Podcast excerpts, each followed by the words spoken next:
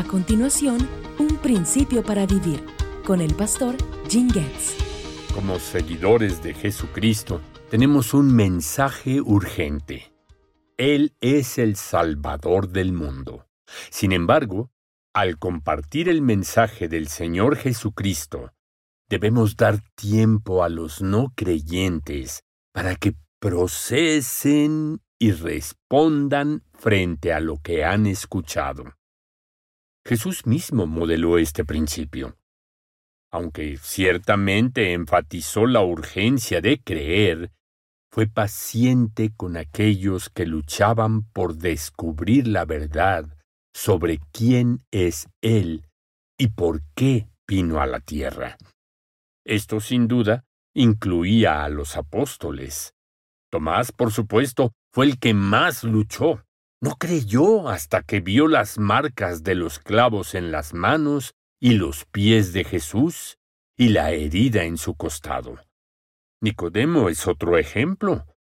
Vino a Jesús de noche y luego se convirtió en un discípulo secreto. Pero observa lo que sucedió en la cruz.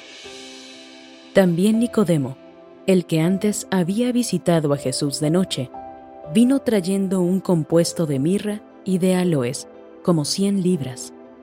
Tomaron pues el cuerpo de Jesús y lo envolvieron en lienzos con especias aromáticas, según es costumbre sepultar entre los judíos. Y en el lugar donde había sido crucificado había un huerto, y en el huerto un sepulcro nuevo, en el cual aún no había sido puesto ninguno.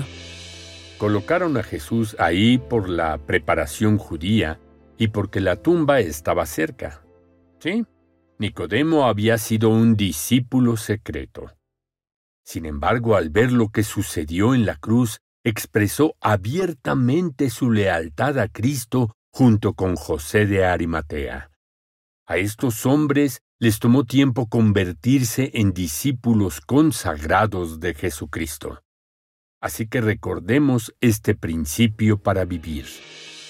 Al compartir el mensaje del Señor Jesucristo, debemos dar tiempo a los no creyentes para que procesen y respondan frente a lo que han escuchado.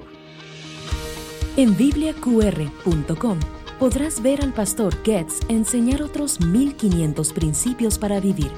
Ingresa a bibliaqr.com y disfruta de sus enseñanzas en video.